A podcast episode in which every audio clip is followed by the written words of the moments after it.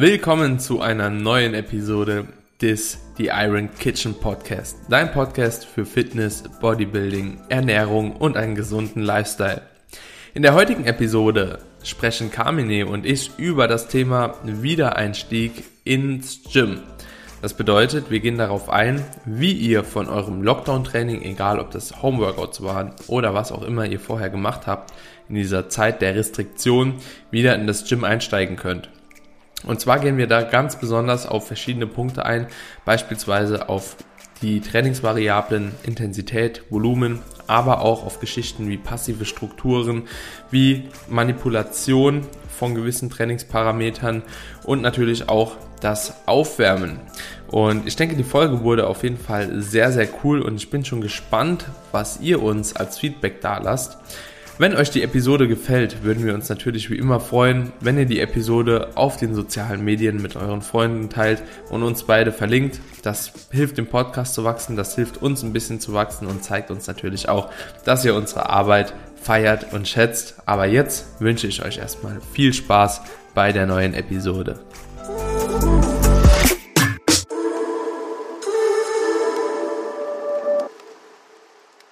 Moin Moin zurück zu dem The Iron Kitchen Podcast.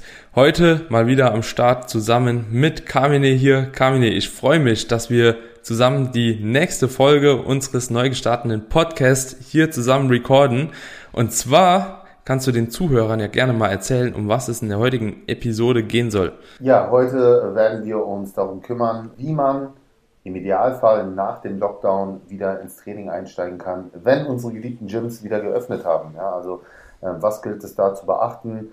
Ja, und ich denke, da können wir einen guten Austausch haben. Wir haben ja Gott sei Dank schon einmal äh, diese Phase durchgemacht, dann wurde uns das Gym leider wieder genommen und ich glaube auch, dass viele gerade nach dem ersten Mal ihr, ja, ihre Lektion, äh, ihre Lektion gelernt haben. Auch ich muss ehrlicherweise zugeben, habe meine Lektion daraus gelernt. Und ich denke, es ist ganz wichtig, den Leuten da draußen einfach mal ein paar Tipps zu geben, wie man das Ganze dann etwas vernünftiger vielleicht gestalten kann, als man es äh, beim ersten Mal gemacht hat. Ja, ja. Ich, kennst du eigentlich viele Leute, die komplett aufgehört haben mit dem Gym in der Zeit? Also mit, mit dem Gym offensichtlich, meinst also, du komplett mit, mit ja, Training? Mit dem Training. Ähm, ja, tatsächlich schon. Also gerade die Leute, die wirklich eingefleischte Bodybuilder waren, die halt wirklich auch so diese Gym-Atmosphäre brauchen und auch so dieses schwere Eisen und mal an Geräten und Seilzügen, die jetzt daheim nur die Möglichkeit gehabt hätten, ein bisschen mit, mit ein paar Kurzhanteln sich K.O. zu machen. Da hatte ich tatsächlich ein paar, die haben dann gesagt, nee, ich, ich halte die Füße komplett still. Die haben mhm. einfach, also die haben angefangen, also ich weiß, die, die haben angefangen, aber haben dann irgendwann aufgehört, weil sie gesagt haben, sie bringen jetzt einfach die Motivation nicht mehr auf. Ich glaube, das äh, kann man auch so ein bisschen verstehen, wenn, wenn man halt die ganze Zeit dieses, okay, es verlängert sich, es verlängert sich, es, so du hast ja das Gefühl, jedes Mal, weißt du, du, du bringst die Motivation auf und dann jedes Mal, wenn du davor bist und die Hoffnung hast, wird es dann wieder verlängert, dann hast du halt, glaube ich, irgendwann auch keinen Bock mehr. So kann, kann ich mir halt echt vorstellen. Mhm. Ja, es ist tatsächlich aber bei mir auch so, dass ich tendenziell eher so die richtig krassen Bodybuilder, ja, also so, wie du schon sagst, die eingefleischt sind, dass die die Motivation eher verlieren wie so die Fitness-Hipster, sage ich mal, ne? So, die sich, glaube ich, auch so ein bisschen mehr in YouTube da einfach umgucken, so, was kann man machen, vielleicht auch eine andere Ambition an das Training haben. Und das ist schon ein bisschen schade, dass gerade die Leistungssportler in dem Sinne eigentlich damit aufhören, ne? Also, ich kann es aber auch verstehen. Ja, ja. An der also Stelle. ich meine, wir, weißt, wir haben halt leicht reden, weil wir hatten hier und da auch trotzdem den Zugang. Manche ja. mehr, manche weniger. Aber für mich sind Homeworkouts auch absolut gar nichts. 0,0. Ich kann damit nichts anfangen und ich weiß nicht, wie es ohne gewesen wäre. Ja? Ob ich dann irgendwie auch noch, also mit Sicherheit schon, weil das ist bei mir wirklich in Leib und Seele so. Ich mache das gerne, aber trotzdem würde ich mich einfach nicht wohl damit fühlen. Und die Frage ist dann halt, wann ist, wo ist dann der Punkt, wo du sagst, okay, ich ziehe trotzdem durch oder nee, das macht mir so keinen Bock, dass ich halt, also ich meine, es muss ja auch Spaß machen, dass ich dann damit aufhöre.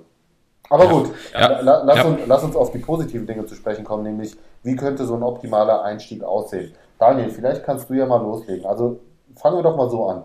Wie hast du es denn gemacht beim, beim ersten Mal? Hattest du beim ersten Mal überhaupt Zugang zum Gym oder hattest du jemals also ich sag mal so, ich hatte schon immer ziemlich gutes Equipment zur Verfügung. Ja, also bei mir war das jetzt nicht so, ich konnte schwer heben, ich konnte schwer beugen, die ganze Zeit zumindest. Ich hatte immer einen Beinstrecker auch, ich hatte auch immer einen Kabelzug. Also das heißt, ich bin da schon relativ positiv die ganze Zeit, auch im ersten Lockdown schon in der Phase aufgestellt gewesen. Dementsprechend war das bei mir nicht so relevant, Aber ich muss sagen, dass viele Leute, die ich jetzt betreut habe zumindest, dass die auch schon ziemlich gut rauskamen, weil sie natürlich auch teilweise nur freie Übungen gemacht haben und dann irgendwann auch nochmal Maschinen machen konnte. Und ich glaube, wir müssen da grundsätzlich eine kleine Unterteilung vornehmen, was für Equipment man zur Verfügung hatte und wie man, wie ambitioniert man in der Phase des Lockdowns auch trainiert hat. Weil ich glaube, da ist so der größte oder ja, doch der größte Zwiespalt kann man schon sagen, so, wenn man bestimmen möchte, wie man jetzt letzten Endes im Gym nochmal einsteigt.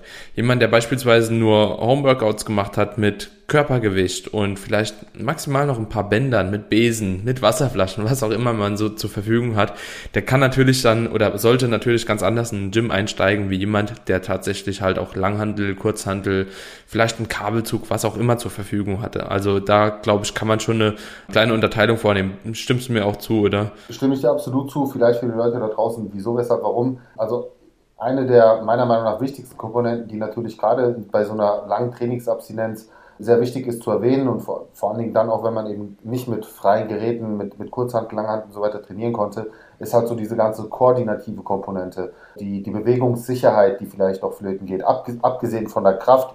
Und das war halt wirklich so äh, mein krasser, also meine krasse Erfahrung, wie schnell die Kraft wirklich runtergeht von deinen Maximalgewichten, wenn du halt daheim mit suboptimalen Trainingsgeräten trainierst oder nicht, nicht ansatzweise an deinen an deine Intensitätsgrenzen kommst. Aber nicht mal das ist das große Problem, sondern ich habe halt wirklich gemerkt, so diese ganze koordinative Komponente. So du legst dich unter eine Bank oder du machst stehendes Langhanteldrücken und du merkst einfach, die Bewegung ist nicht mehr so smooth. Ja, also es, fühlt sich einfach anders an. Du musst erstmal wieder reinkommen. Und gerade aus Sicht der Verletzungsprävention, finde ich, ist das ein sehr wichtiger Faktor. Oder? Oder was ist, was ist so dein Kernargument dafür? Ja, also ich denke, dass, wie du schon angesprochen hast, so der Verletzungs- oder das Verletzungsrisiko, wenn man in das Gym einsteigt, schon ziemlich hoch ist. Also da gibt's auch relativ gute Daten dafür. Du hattest das wahrscheinlich auch in deinem Studium mal gehabt, dass man natürlich Volumen nur zu einem gewissen Maße steigern sollte. Ansonsten erhöht sich halt eben dieses Verletzungsrisiko ziemlich hoch. Also genauso sollte man das Volumen nicht einfach drastisch herabsetzen und auch nicht nach oben anheben. Und das passiert halt eben natürlich ziemlich schnell, wenn du beispielsweise von ja, freien Squats, ja, vielleicht mit einem Band auf eine Beinpresse gehst, wo du dann trotzdem wahrscheinlich 200 Kilo irgendwie bewegst, obwohl du die ganze Zeit im Lockdown warst und zu Hause trainiert hast. Und da muss man natürlich ein bisschen aufpassen. Also prinzipiell würde ich die Frequenz, glaube ich, schon gleich beibehalten, wie man sie vorher abtrainiert hat, also so die gleiche Frequenz pro Muskelgruppe, die man vorher auch trainiert hat, würde ich auch im Gym erstmal trainieren. Nur ich würde da vor allem beim Volumen und auch bei der Intensität ein bisschen aufpassen. Also Intensität kann man ja auch gliedern in absolute Intensität und relative Intensität. Und ich glaube, ich würde auch da wirklich versuchen, beide Intensitätsarten ein bisschen herabzusetzen. Also das bedeutet, Wahrscheinlich würde ich erstmal anfangen, auch in höheren Wiederholungsbereichen, ne? dass das erstmal relativ gleich ist zu dem, was man vorher gemacht, zumindest von den Wiederholungsbereichen und die absolute Intensität vom Gewicht ausgehend dann auch ein bisschen herabsetzt. Und genauso würde ich auch vorfahren mit der mit der relativen Intensität, dass man da sagt, okay, vielleicht gehe ich nicht ganz so nah an das Muskelversagen, wie ich es im Homeworkout gemacht habe, weil wir wissen alle, im Home Gym oder bei den Homeworkouts, da musst du halt eben nah ans Muskelversagen gehen, weil dir halt diese absolute Last fehlt, also diese absolute Intensität. Da muss man natürlich die relative dann ein bisschen hochspielen. Also das ist immer so eine kleine Manipulation.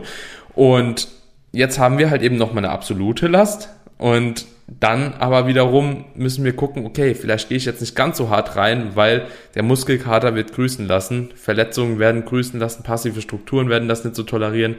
Und da kann man sich dann schon recht schnell wieder ins Ausschießen. Also habe ich im letzten Lockdown tatsächlich auch ein paar Mal erlebt, ne, dass die Leute mir dann geschrieben haben, so, ey, ja, keine Ahnung, ich bin jetzt verletzt, so nach einer Woche Training wieder. Ja. Also äh, bei mir war es nicht wirklich eine Verletzung, aber ja, ich habe dann auch gemerkt, zum Beispiel die Schulter hat dann schon angefangen zu zwicken, ne, weil genau ich auch den Fehler gemacht habe, obwohl ich relativ gut hier trainieren konnte, einfach zu hoch wieder einzusteigen. Ja, weil da wieder die, dieser Ehrgeiz kam dann durch. Das ist, ich sage immer, das ist Fluch und Segen. Ja, ähm, mhm. auf der einen Seite ist das natürlich top, auf der anderen Seite kann es eben aber dann auch Probleme schaffen, wenn du da wirklich nicht mit der nötigen Vernunft rangehst. Also vielleicht nochmal äh, ganz kurz zusammengefasst, das, was du jetzt gesagt hast, ich sag mal für den Laien da draußen, gerade äh, mit, mit so Volumen und so Sachen, ne, will ich das einfach nochmal vereinfacht ausdrücken. Ganz kurz und knapp, also wieder Einstieg sollte einfach so aussehen, dass man vielleicht weniger Sätze absolviert, als man es vorher gemacht hat. Das heißt, wenn du vorher mit drei, vier Sätzen trainiert hast im Wiederholungsbereich von acht bis zwölf Wiederholungen mit einer Last von, ich sag mal, um die 75 Prozent, dass du jetzt vielleicht dann ins Training einsteigst mit ähm, zwei Sätzen pro Übung, dass du vielleicht im Wiederholungsbereich erstmal trainierst von 15 bis 20 und von, den von der Intensität vielleicht erstmal nicht irgendwo um die 60, 65 Prozent einpendelst oder ein bisschen drunter. Also so, ein, so eine Art Deload-Training zum wieder reinkommen. Einfach, einfach den Körper wieder an das Gewicht gewöhnen, an die Bewegung gewöhnen und auch Zeit, wirklich Zeit geben, sich einzugewöhnen. Denn einen Punkt hast du genannt und den finde ich sehr, sehr gut, Daniel, weil da habe ich jetzt gerade vor zwei Tagen auch eine Nachricht bekommen, die eigentlich genau das bestätigt, aber in einem anderen Kontext, nämlich passive Strukturen. Und das ist eben wichtig für die Leute da draußen zu verstehen. Unsere Muskulatur passt sich sehr viel schneller an als unsere Sehnen, unsere Bänder und unsere Gelenke. Und das ist eben etwas, was sehr viele erfahren. Ich nenne das immer so ein bisschen das Neujahrsphänomen wenn dann ähm, die Motivation extrem hoch ist und die Leute von 0 auf 100 reinstarten und so der Klassiker ist dann, okay, ich fange jetzt wieder an zu joggen. Ich packe meine alten Trainingsschuhe aus und gehe jeden Tag eine Dreiviertelstunde laufen. Und was passiert dann im Regelfall? Eigentlich fast durch die Bank weg. Die Leute kriegen eine Knochenhautentzündung, Schienbein, Knie, alles fängt an weh zu tun. Warum? Weil man einfach viel zu schnell einsteigt. Und genau, die, genau das hat mir nämlich jetzt jemand aus meiner Community geschrieben, so, ey Kamine, ich bin voll motiviert, ich habe meine Ernährung umgestellt, ich habe angefangen Sport zu machen, ich gehe jetzt täglich laufen, mache meine Trainingseinheit und zack, hat sich eine, hat, hat von, ihr, von ihrer Beschreibung her eigentlich sich jetzt eine Knochenhautentzündung zugezogen am Schienbein. Das ist so ein Klassiker von exzessivem Laufen von 0 auf 100. So habe ich ihr dann auch ja. erklärt und gesagt, ey, das ist, kann wirklich eine langwierige Sache sein.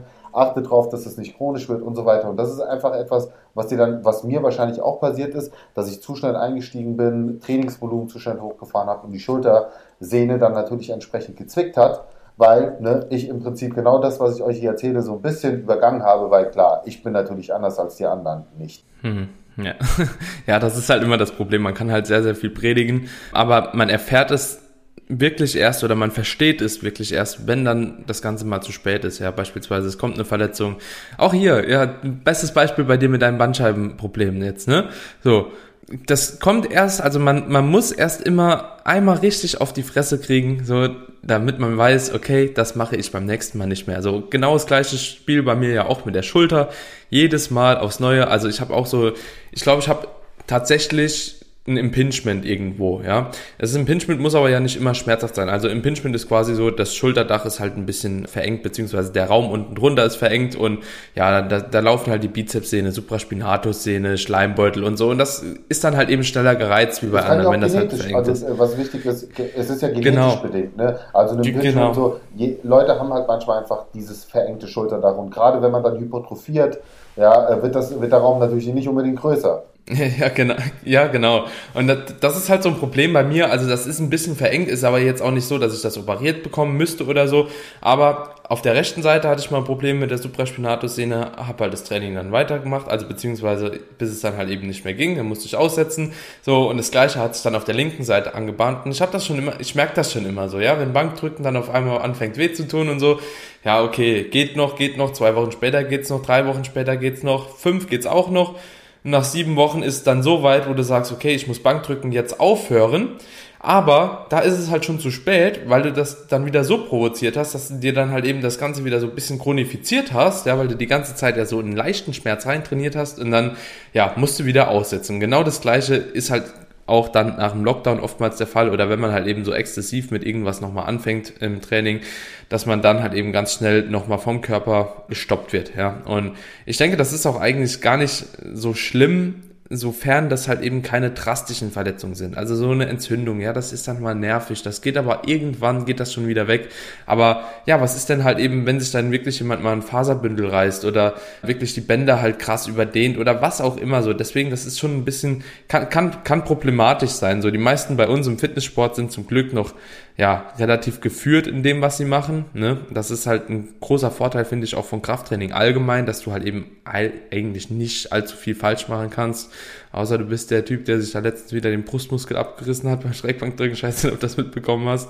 Also es gibt ja immer wieder so Phänomene, irgendwie, da frage ich mich auch so, was die Leute machen. Aber wir sind gut aufgestellt eigentlich. Und ich würde sagen, dass ihr da auf jeden Fall drauf achten solltet und wirklich mit einem Deload-Training einsteigen solltet. Das hast du eben gut gesagt. Ich hätte auch gesagt, ein Deload-Ansatz wird für die meisten eigentlich so das Beste sein. Mache ich auch mit meinen Klienten eigentlich so, zumindest mit denen, die halt gar keine Möglichkeit hatten, irgendwie mit schweren Gewichten zu hantieren. Ähm, da gehe ich auch vor mit einer Deload-Session und du wirst auch relativ schnell von dem Feedback schon ja, benachrichtigt werden, beziehungsweise von deinem Körper benachrichtigt werden über Muskelkater als Feedback, ob das halt schon ausreichend ist oder ob du das jetzt nochmal steigern solltest. Und ich bin da auch kein Freund davon, muss ich ganz ehrlich sagen, so das Volumen, also die Umfänge von deinem Training dann nochmal extrem anzuheben, schon auf die nächste Woche, wenn in der ersten Woche das Ganze halt eben noch in starken Muskelkater resultiert ist obwohl du halt vielleicht das Volumen schon runtergesetzt hast, ne? Also obwohl du vielleicht ein Delo-Training gemacht hast, aber dann würde ich trotzdem nicht sagen so, ja okay, ich habe jetzt meinen Einstieg gemacht, so nächste Woche gehe ich halt nochmal voll drauf. So, ich würde das nächste Woche nochmal so machen und gucken, okay, wie ist dann mein Feedback vom Körper? Habe ich immer noch so Muskelkater? Habe ich Probleme irgendwo bekommen mit passiven Strukturen etc.? Und wenn das nicht der Fall ist, ja gut, dann kann ich vielleicht danach peu à peu hochgehen. Und da haben wir ja auch wieder verschiedene Stellschrauben. Ne? Dann kann man halt eben wirklich die Nähe zum Muskelversagen nochmal verringern. Man kann wirklich auch das Volumen vielleicht noch einen Satz dazu machen. Aber das würde ich auch nie auf einmal so viel machen, sondern immer peu à peu das Ganze nochmal langsam an dem vor rausgegangenen Wert irgendwo ist ja das Ziel auch nochmal anzupassen. Ne? Also ein richtig guter Punkt, weil letzten Endes sprichst du genau das an, was ich auch immer versuche, meinen Leuten weiterzugeben, dieses Biofeedback-System. Und letzten Endes, so hart genau, klingt, genau. aber Muskelkater ist ja ein sehr, sehr guter Indikator. Und gerade, gerade das, was ich angesprochen habe, ne, diese Verletzungsprävention, Meistens passiert es eben dann, wenn man dieses Biofeedback-System übergeht und meint so, nö, das hat für mich jetzt keine Relevanz. Weil ja, ganz ehrlich, ein Muskelkater ist einfach ein Zeichen dafür, vor allen Dingen, wenn es ein intensiver Muskelkater ist, dass es schon zu viel war. So. Und warum, warum willst du dann die Woche drauf noch mehr machen, wenn dir dein Körper schon eindeutig gezeigt hat, das war zu viel? So, dann bleib doch dran, guck, wie sich das beim nächsten Mal entwickelt. Du hast weniger Muskelkater oder gar keinen mehr. Okay, dann ist der Punkt, wo du halt sagen kannst, ich gehe jetzt eine Stufe hoch. Weil, lass mal ganz ehrlich sein, du freust dich, dass du wieder ins, ins Training gehen kannst. Ja, die Studios machen auf ist es nicht frustrierend, wenn du dann direkt wieder aus dem Leben geschossen bist und dein Training wieder aussetzen musst oder nur beschränkt trainieren kannst, weil du dir einfach selbst ein Bein gestellt hast? Ich meine, muss man ja ganz ehrlich sagen, die Schuld trägt nicht Staat oder irgendjemand anders, die Schuld trägst dann du alleine, weil du einfach unvernünftig eingestiegen bist. Und äh, ich meine, wir, wir machen diesen Podcast ja nicht umsonst. Letzten Endes wollen wir auch, dass die Leute aus unseren Fehlern lernen die wir gemacht haben. Ja, also äh, auch das, was ich jetzt hier durchlebt habe oder nach wie vor mittendrin bin mit meiner Bandscheibe, wo ich mir denke, so, ich, ich weiß, dass es vermeidbar gewesen wäre und auch ich habe diese Signale übergangen, aber ich versuche jetzt zumindest was Positives rauszuziehen und zu sagen, hey, ich mache jetzt Content, der, den, der, der vielleicht andere davor bewahrt und gehe quasi mit gutem Beispiel voraus oder mit gutem, schlechten Beispiel voraus, um, um die Leute einfach davor zu bewahren. So. Hm. Deswegen, ja. also ja. ich würde sagen, sehr, sehr gute Punkte. Wenn ich noch vielleicht zwei Punkte an der Stelle einwerfen darf, die, glaube ich, auch nochmal wichtig sind, weil wir sind quasi schon dort eingestiegen, wo, wo eigentlich das Training beginnt. Aber was, glaube ich, auch noch super wichtig ist, den Leuten mitzugeben, so, ey, auf jeden Fall sowas wie ein ordentliches Aufwärmprogramm nicht ignorieren. Ja, würde ich, also gerade, also es ist sowieso immer wichtig, sich gut aufzuwärmen. Aber ich glaube, gerade in der Phase des Wiedereinstiegs, fast umso wichtiger, dass man den Körper wirklich auch auf das Training vorbereitet mit, ja, erstmal sowas wie auf Betriebstemperatur bringen oder dass man natürlich auch, wenn man es in der Zeit nicht gemacht hat, ähm, sowieso auch ein bisschen mobilisiert, gerade so die ähm, Hüfte, die Schulter, ja, einfach ein bisschen, einfach den Körper vorbereitet, ein bisschen geschmeidig wird und sich dann langsam an die Intensität rantastet. Ich glaube, das sind nochmal so zwei Punkte, die gerade in dieser Phase so, also fast noch wichtiger sind als sowieso schon. Ja, ja, also bin ich, bin ich voll bei dir. Ich denke, wenn jemand wirklich auch zu Hause seine komplette Bewegungs, den kompletten Bewegungsumfang, sage ich mal, trainiert hat. Sprich, er hat äh, Kniebeuge gemacht, er hat vielleicht auch versucht, einen Hip Thrust noch zu machen, er hat versucht, noch einen Lat Pulldown, irgendwie sich halt zu basteln, eine OHP, irgendwas für die Brust und in dem vollen Bewegungsumfang trainiert hat, so dann wird er ja relativ gut aufgestellt sein. Wenn man das allerdings nicht gemacht hat, dann ist das ein super wichtiger Punkt. Und was ich auch gut fand, ist, dass du gesagt hast, okay, man sollte sich halt wirklich gut aufwärmen und an die Lasten ran trainieren. Wie würdest du da vorgehen? Also, was ist so dein Tipp? Tipp, wie man sich auf eine Übung halt eben vorbereitet? Also ich mache das ganz äh, klassisch mit ein bis zwei Aufwärmsätzen, also übungsspezifisch. Ich, ja. ich unterscheide mal zwischen einem allgemeinen Warm-up, also ich sage jetzt mal zehn Minuten auf dem Cardio, äh, auf dem Cardio-Crosser oder wie auch immer, und dann nochmal die übungsspezifische Sache. Und das ist zum Beispiel beim Bankdrücken, bevor ich dann voll einsteige, dass ich dann wirklich erstmal mit submaximal, mit wirklich submaximalem Gewicht einfach nur smooth in die Bewegung reinkomme, dass ich den Muskel schon mal schön aufwärme, dass ich passive Strukturen schon mal auf die Bewegung vorbereite und dann eben mich hocharbeite. Deswegen ist halt auch so, das war ja ganz gut, weil wir hatten auch, glaube ich, mal so das, Thema Trainingsdauer. So, ja gut, wenn du halt mit 200 Kilo squattest, allein bis du dich hochgearbeitet mhm. hast mit deinem Warm-up zu deinem Arbeitsgewicht, kann es schon sein, dass irgendwie eine Dreiviertelstunde rum ist. So, und äh, klar, so lange brauchst du jetzt nicht beim, bei allen ja. Übungen, aber ne, deswegen ganz wichtig, auf jeden Fall, nehmt euch genug Zeit, da Aufwärmsätze zu machen, bis ihr euch wirklich auch bereit fühlt, in die, ja, in, in die richtigen Lasten reinzugehen. Aber ganz klassisch einfach Aufwärmsätze mit, mit der Bewegung selbst.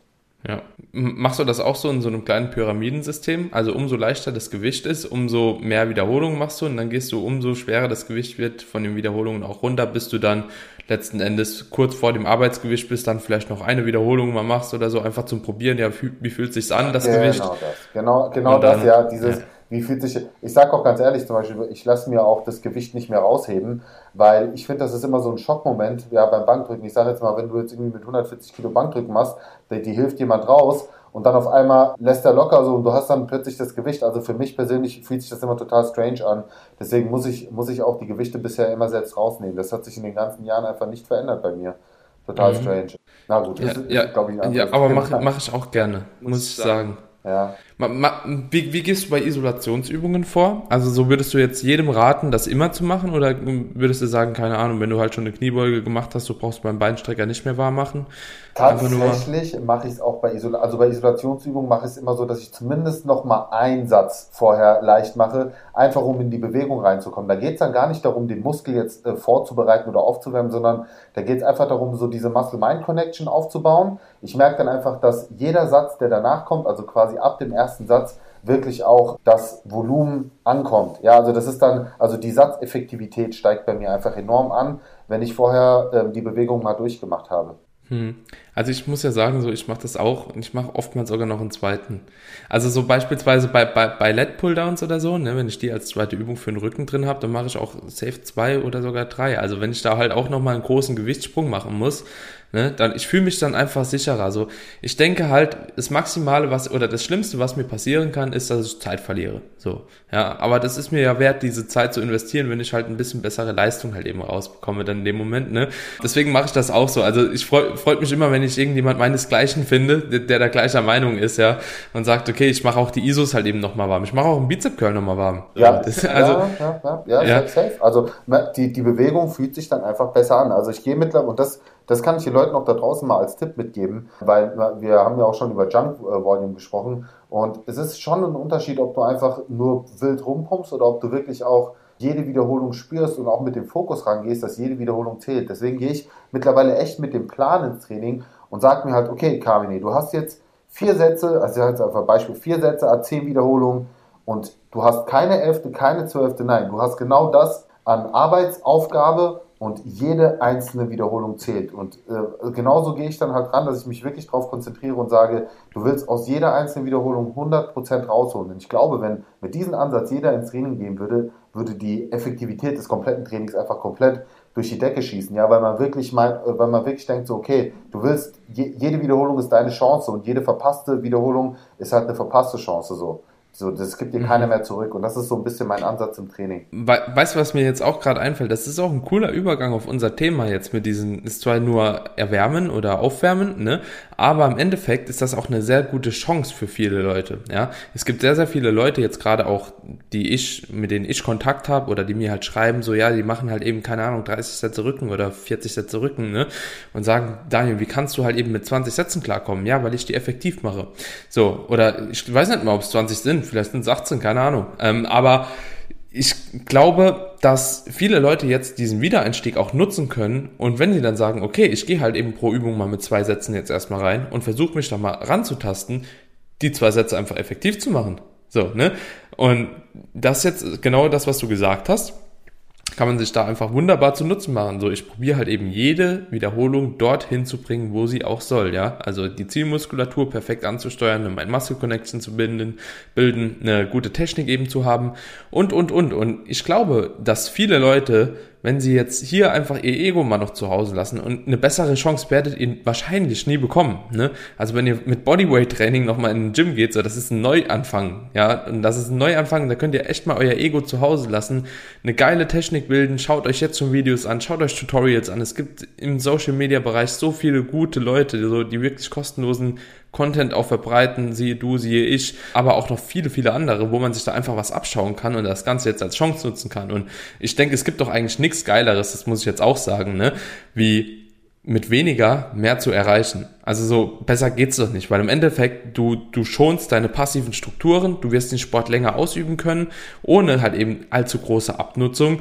Du verbringst weniger Zeit im Gym, heißt nicht, dass wir keine keinen Bock haben, länger Zeit im Gym zu verbringen, aber so nach eineinhalb zwei Stunden ist halt irgendwann auch mal okay halt, ne? Also wir haben ja auch alle noch ein anderes Leben und das Ganze kann man sich ja mega zu Nutzen machen, wenn man einfach so die Effektivität vom Training steigert und das geht halt in so einer Situation mega mega gut.